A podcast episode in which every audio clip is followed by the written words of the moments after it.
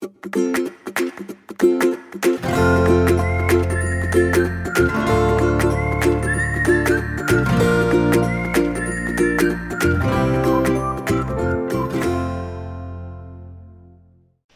家好，欢迎收听留学大小事 Linda 的聊天室，我是 Debbie。那今天来到聊天室里面，我们很高兴能够欢迎到我们学院的顾问 Winnie 来到聊天室，跟大家分享一下他在英国求学的一个历程。呃，Winnie 跟聊天室的朋友打声招呼吧。Hello，是 Winnie 顾问。我只简单的介绍一下我自己的呃学习经历好了。我大学的话是在东海外文系就读的。那后来呢，我就是去英国读了一年的硕士，那是 University of Leeds 的 MA 的 Advertising and Marketing。那我是在二零一七年去英国，然后读了一年，二零一八年回来。嗯，OK，好，谢谢。嗯，二零一七到现在也是毕业了五年的一个时间，让你再回想那一段的一个求学的一个经历啊。嗯、OK，好。嗯，那我们知道你在刚提到了，就是大学期间你念的是外文系嘛？那到了 Leeds 这边念的是 Advertising and Marketing。嗯，其实我们有很多的一个同学对于转换领域常常都有很多的疑惑跟思考，说，因为我大学念的不是相关的一个领域，那我可不可以申请行销方面的一个专业的一个课程？嗯，这个部分，Winnie 顾问可以跟我们分享一下吗？呃，其实是可以的。那因为像我自己本身就是本科是外文系嘛，所以说，嗯，后来我是去读行销。那在我申请这个课程之之前呢，我在大学的时候是有一些相关的经验的。那譬如说是像在西上的时候，我们有办一些活动啊，譬如说有办摊位之类的，我们就会我就会去参加那些呃相关的活动，然后会做一些。呃，销售啊等等的呃经验，然后也有参加过毕业公演啊，或者说我之前有在补习班打工的时候有发过传单等等的，都是跟行销方面有相关的。那我就是用这样的经验去申请呃英国的 marketing 的这个课程。嗯，OK，好，那也是因为说你有这些相关的一个经验，所以才会想要去申请行销方面的硕士吗？对对的，那就是因为我对这方面有兴趣，然后也对广告有兴趣，因为说在生活当中呃接触到这些东西的部分很多，所以说在这方面的话，我就是相当有兴趣，所以才会想要去上这样的硕士课程。OK，好，嗯、呃。其实我们也知道哦，就是说形象这个专业呢，虽然说很多的一个学校，它是像比如说例子，你现在申请的这个 Advertising Marketing，你自己是外文科系的一个背景，它是 OK 的哈。啊，但是有一些学校呢，它会要求，如果说你今天你要申请它的形象，尤其是比较偏 Strategic Marketing。这一类的比较进阶点的一个行销的专业呢，他就会需要说，啊、大学期间曾经念过行销方相关的呃，就是课程。那这个部分你还记得当初在选择学校、选择要申请哪些学校的时候，你是不是有做过这这个方面的一些 study？呃，有的，因为我自己也知道自己是外文系出身的，所以说对于在 quantitative 或者 science 方面的比较没有那么擅长，所以像我是这个课程的话，其实它也是 MA 的课程。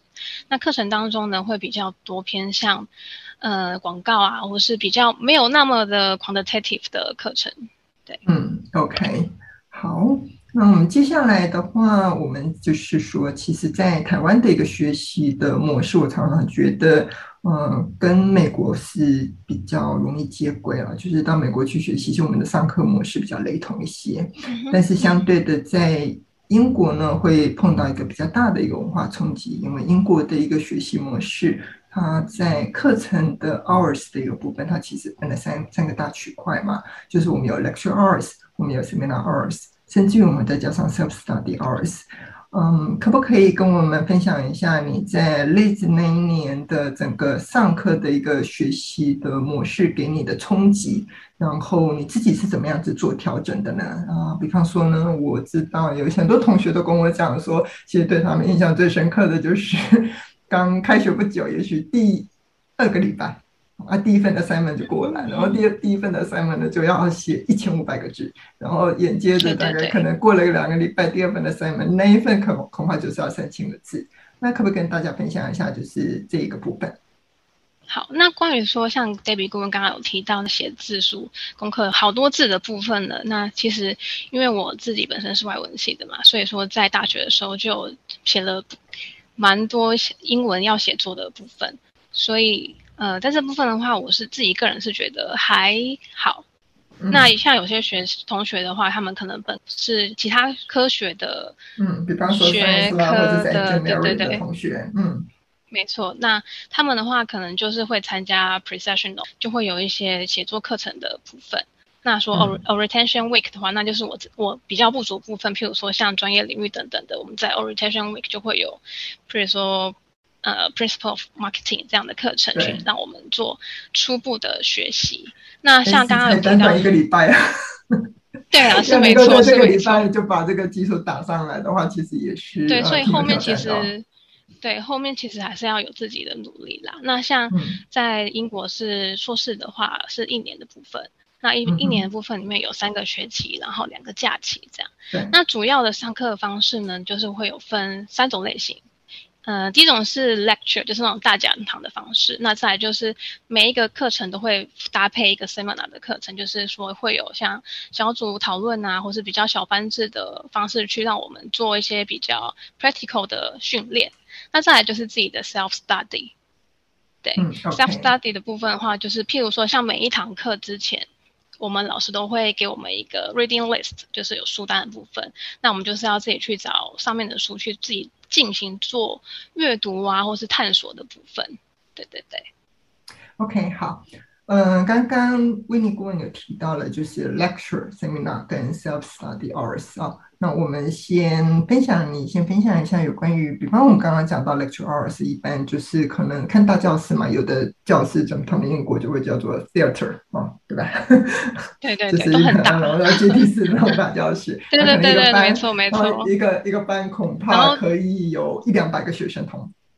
对对对，然后荧幕都超远的，嗯，因为我们那时候上课的时候，基本上都是用那种 PowerPoint 的方式去上课，所以都是用大荧幕去把那个 PowerPoint 把它秀出来。所以说你在坐在后面的话，可能就会觉得哦，那个荧幕好远哦，天哪，啊，这样，然后这个学生那么多。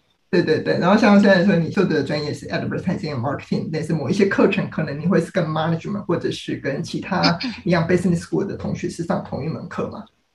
对，那这个部分的话，譬如说像选修课程，我们在第二个学期的时候就会有一些选修课程嘛。那像在选修课程的时候，就会有不同科系的学生跟我们一起上课。嗯，OK。那你印象中，我们刚刚有提到的那种 theater 一两百个学生的 lecture，那你有碰过就是属一样是属于 lecture，然后但是学生的一个人数不多，可能只有几十位、二十二三十位这样子的课吗？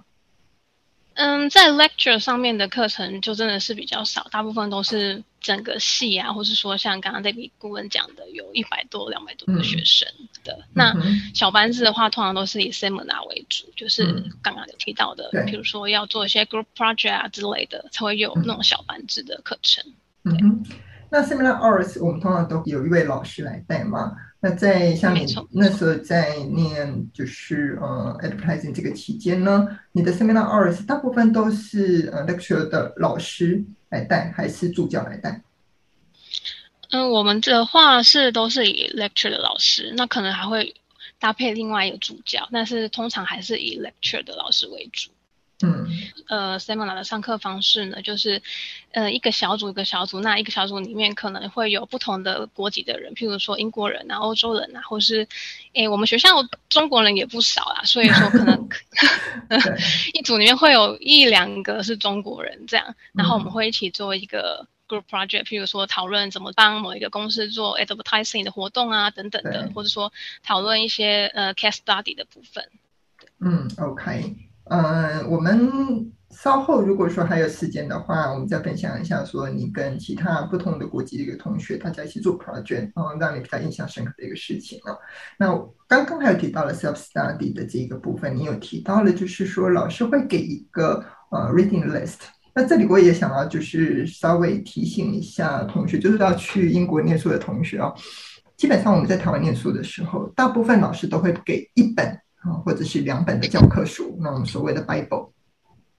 好，呃，美国念书也是很多老师是这样子吧，就是其实我们会有一本主要的教科书啊，然后那在看老师上课的时候，他会给什么样子的 reading list 或者是 materials。那我自己碰过一位老师是那个书单开一串的，跟英国老师比较类似的哦。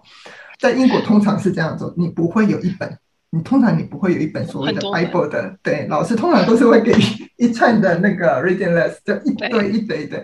那你也不可能说老师放在那个 reading list 里面的所有的一个书，你每一本都给他翻个遍，然后每一本都买来看，这是不可能的事情。那可不可以分享一下，就是在这一个呃，就是说，当你看到第一次看到哇，书单开出来是一串，可能有五六本算少的哦，可能有的老师一开开了十本都有。对。哎、嗯，那你还记得当初你看到这一个 list 的时候，你是如何应应的吗？然后还有后续你怎么样子去面对老师这边给的这些 reading list，然后你怎么样子去做这些的一个安排？呃，在一开始我看到那个 reading list 是真的有吓一跳了，想说哇哇塞，怎么那么多啊？我这样真的看得完吗？其实基本上我们像我。上大讲堂课，老师都会提供 PPT，那我就是会先以 PPT 上面的课程内容去做学习。那在那个 PPT 上面，如果需要加强部分的话，我就会去他的 reading list 上面找。那基本上其实 reading list 上面他都会，我自己会，因为通常老师都会把比较重要的课程、比较主要的那种书本会放在最前面，所以我都是会先以那主要重要的书本去做阅读，或者说就是。可以去找朋友啊，或是同学啊，一起合作这样子。嗯、对对对，嗯，OK。所以换句话说，其实老师上课讲堂上所提到的都是重点，是吧？我认为是这样子啦。嗯、但是其实有时候上课，呃，因为我们的评分方式的话，除了是考试之外，也要写。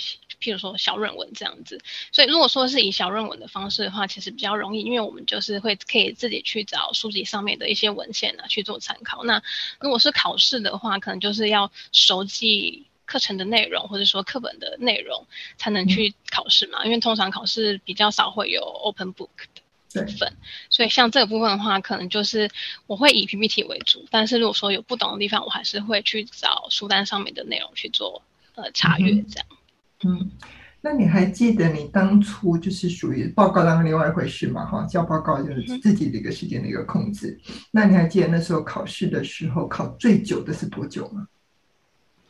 哦，真的是，我记得那个时候就是真的要憋着先不要喝水，而且他们考试的时候也是在一个大讲堂里面，就是一堆人在里面，然后。都很安静嘛，然后，嗯、所以真的不要喝水，因为真的蛮久，有时候会考到三个小时之类的。所以说，啊、你要自己要有准心理准备这样。然后都是、嗯、有些都是要写那种比较深论一点题目啊，譬如说可能要写一篇文章啊等等的。对，对嗯哼嗯，三个小时哦，跟考这个什么只要一举美等有的比。好。嗯、呃，然后我们接下来讲一下，就是因为英国的一个学习真的是跟台湾不太一样，其中很多很很不一样的，还有一个是成绩分数。对、哦，比方说你看到那个六十分是什么感觉？然后第二个呢是学分数，哇，念个研究所一年要一百八十个学分，那我是要念多久？我是到底要念几门课？好。呃，对，这这个部分的话，就是温妮顾问也可以稍微分享一下，就是我们刚刚提到的这个成绩，比如说英国的呃学校，他们在给分的时候是怎么样子的给分？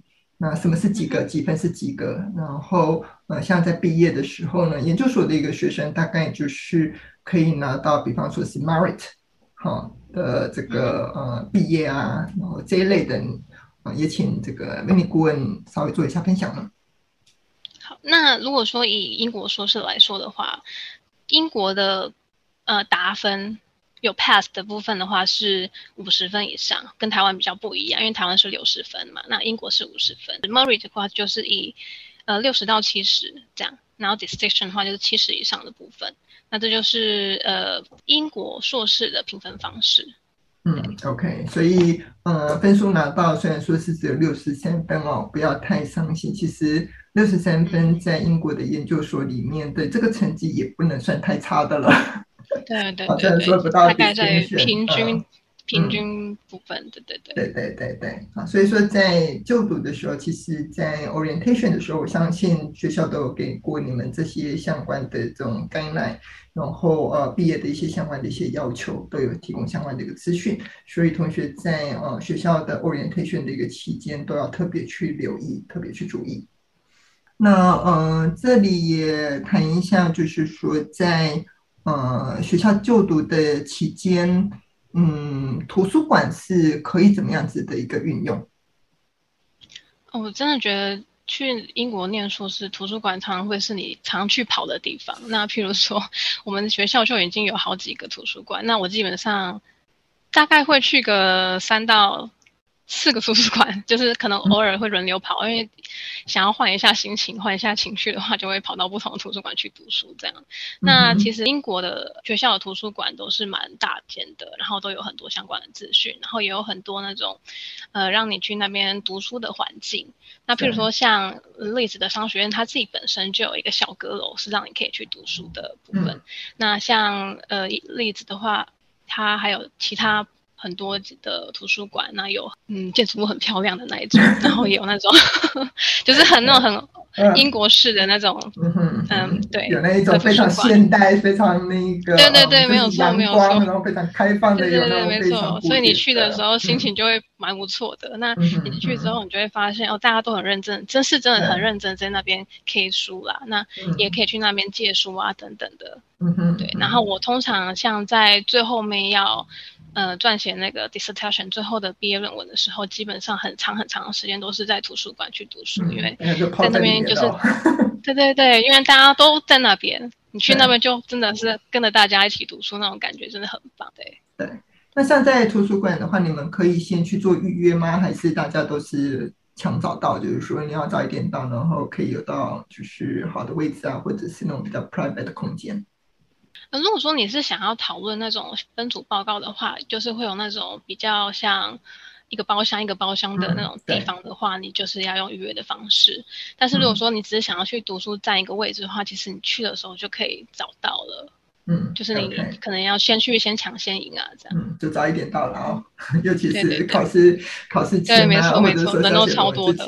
对对对对对对。嗯哼，OK，好，接下来我们来分享一下，就是。呃，学校的一个住宿哦。当初你自己是住校外吧？我记得。呃，对，没错，我是住在校外的。嗯、那我是住的地方的话是，嗯、呃，那它是一个集团吧，它是叫 Campus Living Village。那它就是除了在利兹之外的话，在伦敦啊或是其他地方也有在租宿舍、学生宿舍的部分。对。那我那个时候就是想说，想要住，虽然学校的宿舍不错，但是我觉得这个。我选的这个宿舍的 CP 值蛮高的，因为它虽然比较旧，但是它是坪数比较大的，所以我就选择了这个宿舍。嗯、OK，那当初是怎么找到 Campus Living 的？嗯，我是在网络上的那种中介找到这个部分的，然后就是看一看之后觉得还蛮喜欢的，就选了这个宿舍。嗯哼，OK，所以有看参考一些就是网络上的评论啊。在学校，如果是住学校宿舍的话，他们好像有特别有去做，呃，室友的筛选，就是可能会让不同国籍的在同一个 flat 里面。但是像我自己本身的话，我的室友都是中国人啊，这样。嗯哼，就是讲中文的使用，对 对对，对嗯嗯嗯。那你当初的呃宿舍，你住的是自己有卫浴的宿舍这种套房是吗？呃，对对对，没错没错。嗯、那就是说有自己的卫浴，嗯、但是厨房的话是要有共用的。嗯，那这边可不可以跟同学他稍微介绍一下英国的这些 accommodation 他们的一个分别啊？就是会有呃 studio 啊，会有所谓的 en suite 他个人套房好，或者说是。是房间里面只有洗手台好的这种一般的一个雅房，嗯、然后一个 flat 里面可能有些时候我们是会有嗯两三个房间、四个房间，甚至于最多最多大概到六间吧。嗯，OK，那呃像英国的话，就是会有 standard room，或是刚刚我们提到我自己住的那种 en suite，或是说 studio 嘛。那 standard room 的话，就是嗯、呃、你房间里面是没有卫浴的，你就只是房间这样子。那其他像卫浴、常会有个洗手台。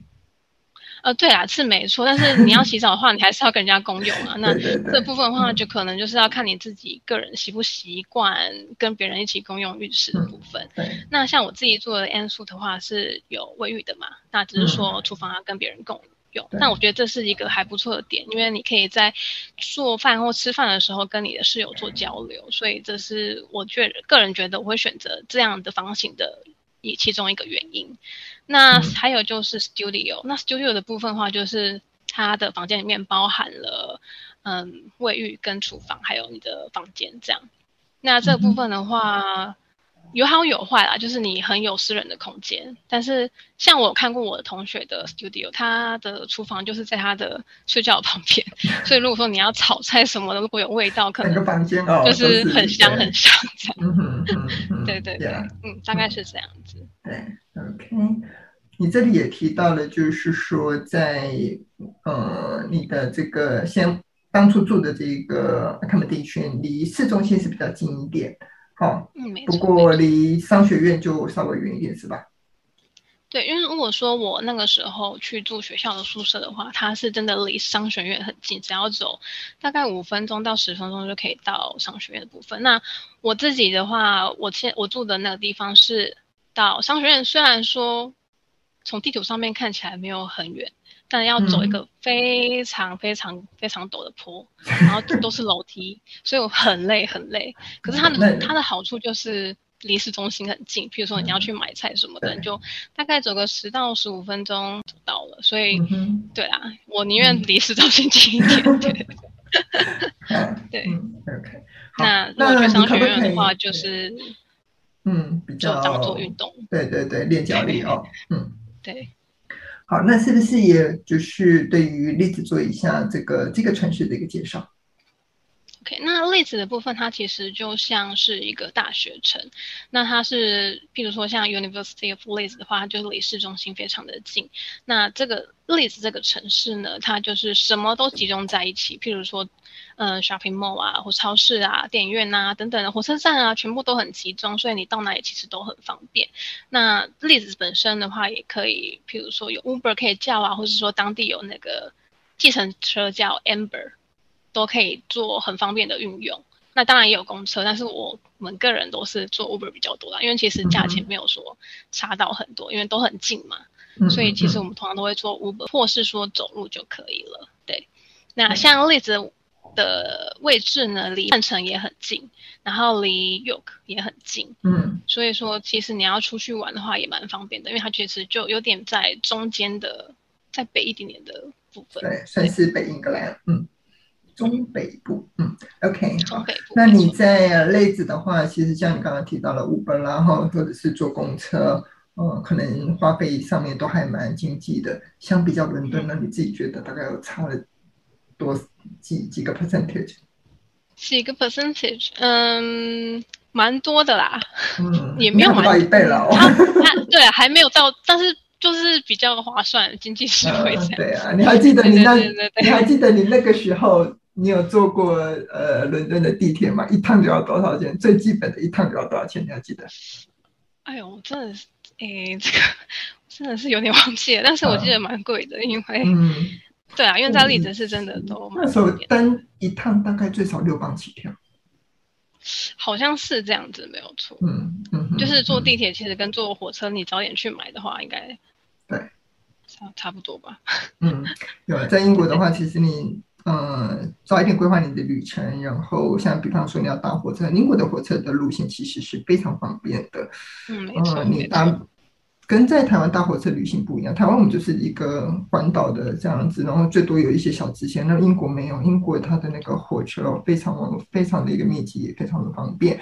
啊，搭火车还有另外的小故事啊，就是比如说你要坐 coach 啊，这 car 然后那个 car，然后你要坐到这个城市呢，你不要坐错了。你要比方说你要前四节车厢，你坐在第五节车厢你就被放鸟，好之类的，这个有下次。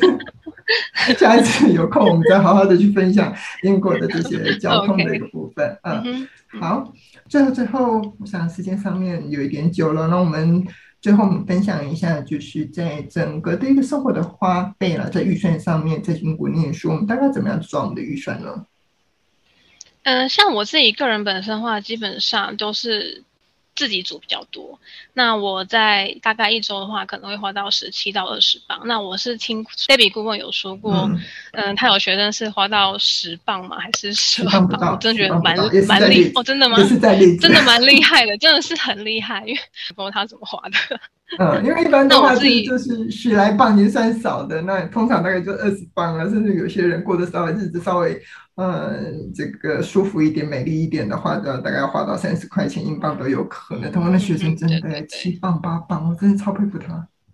我也我也 我听到的时时候也蛮佩服的。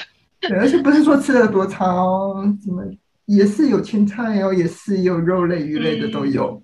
嗯，还有另外一个，我在在英国的时候，你有没有去过那个 market 传统市场 open market？哦，有有有，open market 常常可以找到好东西。又不贵，对，但是因为我自己 自己在台湾的时候就不太 呃煮饭啊 之类的，所以对于那些东西都都是嗯比较没有那么的了解啦。对，因为我记得有一次做什么吃什么这样子。呃，有一次我去 Birmingham 吧，然后在 Birmingham 那边的一个一样一一个 market，然后就买了一袋的李子还是什么，一袋才一磅。对，传传统市场的那个价位真的是很划算，那甚至比超市都还划算。嗯、那像英国的话，有非常多的超市，譬如说像 Morrison 啊，或者说 Tesco 啊、Sainsbury 啊等等等的。那每一个阶层 level 都不太一样，他们的价位都不太一样。那像呃传统市场也是很划算的部分。嗯，在英国那个 market 其实我觉得是一个很好玩的。那类子我没有我没有机会在类子逛太多 market 了，在类子我就只有逛那个 supermarket 最多而已。但是像伦敦啊、London 的话，伦敦好多好很好玩的 market。嗯，好，最后最后呢，哎呀，很多要分享的都时间上面的一个关系，我们可能要再另外再找一集来做分享啊。最后，嗯、请这个问你顾问你回想一下，就是让你比较印象深刻的事情。比较印象深刻的事情，应该是因为我在。我还记得我在圣诞节的时候，就是生了一场大病，嗯，然后狂咳嗽，甚至有点发烧这样。那我就想说，好，那我，那我就去 去看一下家庭医生。然后去了之后呢，医生就是看了一下，你说，哦，好，OK，帮你听一下诊，好，OK，嗯，好，那你就去拿个药单，然后自己去买药，就会自己好了。多喝水，这样就好了。可是我当下真的是。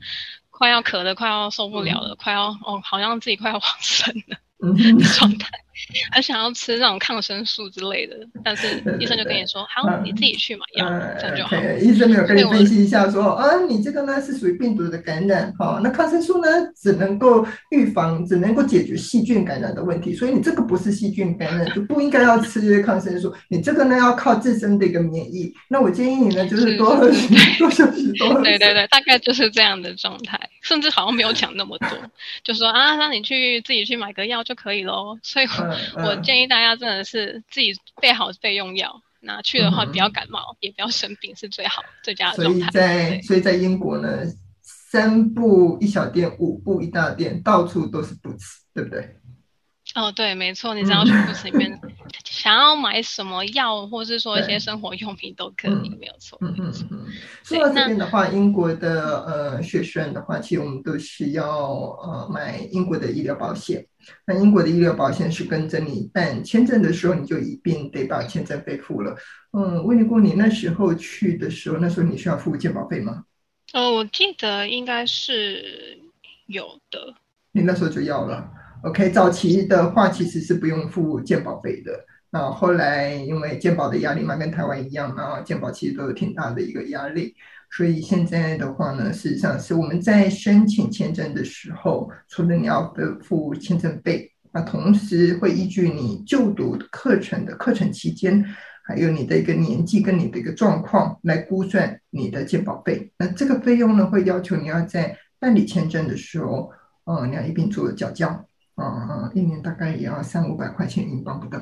好，好，那嗯，这个部分的话，今天很高兴维尼来到我们的一个聊天室，分享在英国的一个学习。有机会我们再做另外一集，做一些其他的一个分享。那以上是今天分享的内容，对于留学的相关议题，希望有不同的思维。如果您喜欢我们的节目，欢迎订阅并加入学人留学的会员，提出您的问题。我是 Debbie，谢谢您的收听，我们再会。